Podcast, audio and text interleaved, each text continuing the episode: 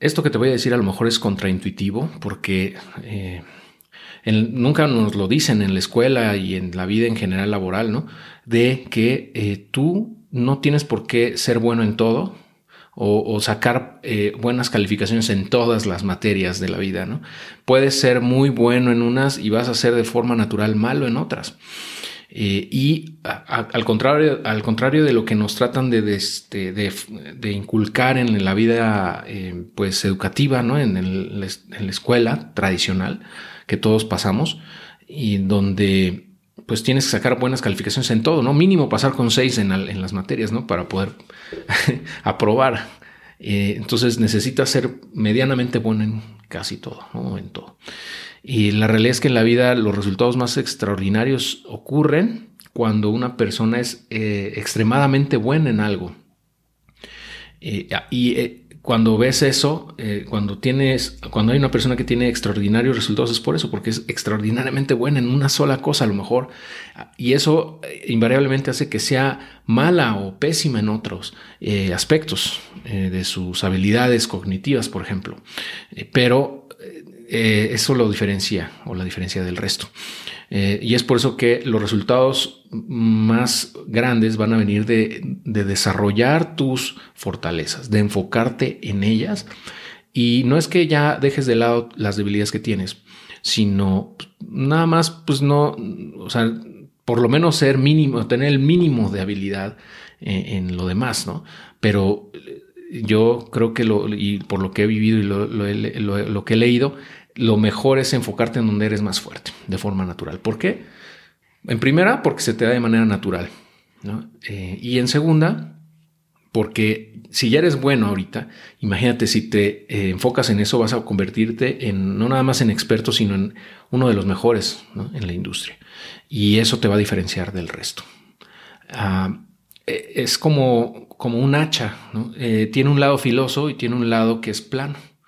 Si tú tratas de, afilar el lado que es plano, pues vas a perder el tiempo ahí, ¿no? Probablemente en algún momento puedas cortar un árbol con el lado plano, chato de la, del hacha, si sacas el filo en las esquinas y todo, pero va a ser sumamente difícil, ¿no? Entonces lo más efectivo es pues afilar el lado del hacha donde está, ya de todos modos ahorita ya es ya es eh, filoso. Eh, y de esa manera vas a tener un, mucho mejor desempeño, un, mejor resultado en lo que quieras. Ahora, ¿qué va a pasar con esas debilidades? Pues por eso somos eh, seres sociales, necesitamos complementar esas debilidades con las que son fortalezas de otros. Entonces te puedes unir, por ejemplo, para hacer negocios con gente que tú sabes que tiene habilidades que tú careces y viceversa, y de esa manera complementarse.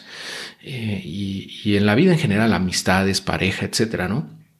El chiste es que el equipo sea mejor en conjunto que las individualidades por separado. Entonces, si tú logras juntarte con personas que tienen esas habilidades que son de, forma natural buenas en cosas que tú flaqueas, pues mejor aún, ¿no? Porque tú vas a poderte enfocar en lo que eres mejor ya y, y seguirle sacando filo a esa hacha y eh, pues hay personas que te apoyan con donde tú, tú flaquees, ¿no? Es algo así la idea. Eh, y eso de enfocarte en tus fortalezas, eh, pues yo creo que es algo que, que, muchas veces olvidamos, ¿no? Precisamente por eso que te digo, ¿no? Como fuimos formados en la escuela, etcétera, ¿no? De que tenemos que sacar buen promedio, escuchas, ¿no? Promedio.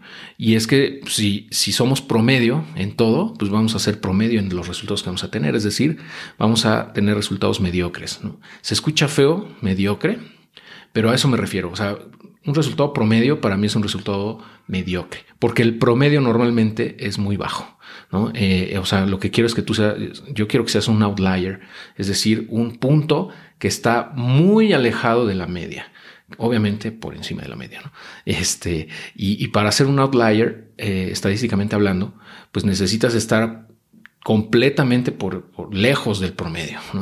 Eh, está, estamos hablando de que estés a lo mejor en el, en el más menos 1%, ¿no? en el 1% eh, top de lo que sea que estés tú haciendo. Y es que en ese 1% es donde se encuentra pues la carnita, ¿no? Como decimos, o está no nada más el dinero, sino también una vida plena en todos los sentidos. Nos escuchamos muy, muy pronto.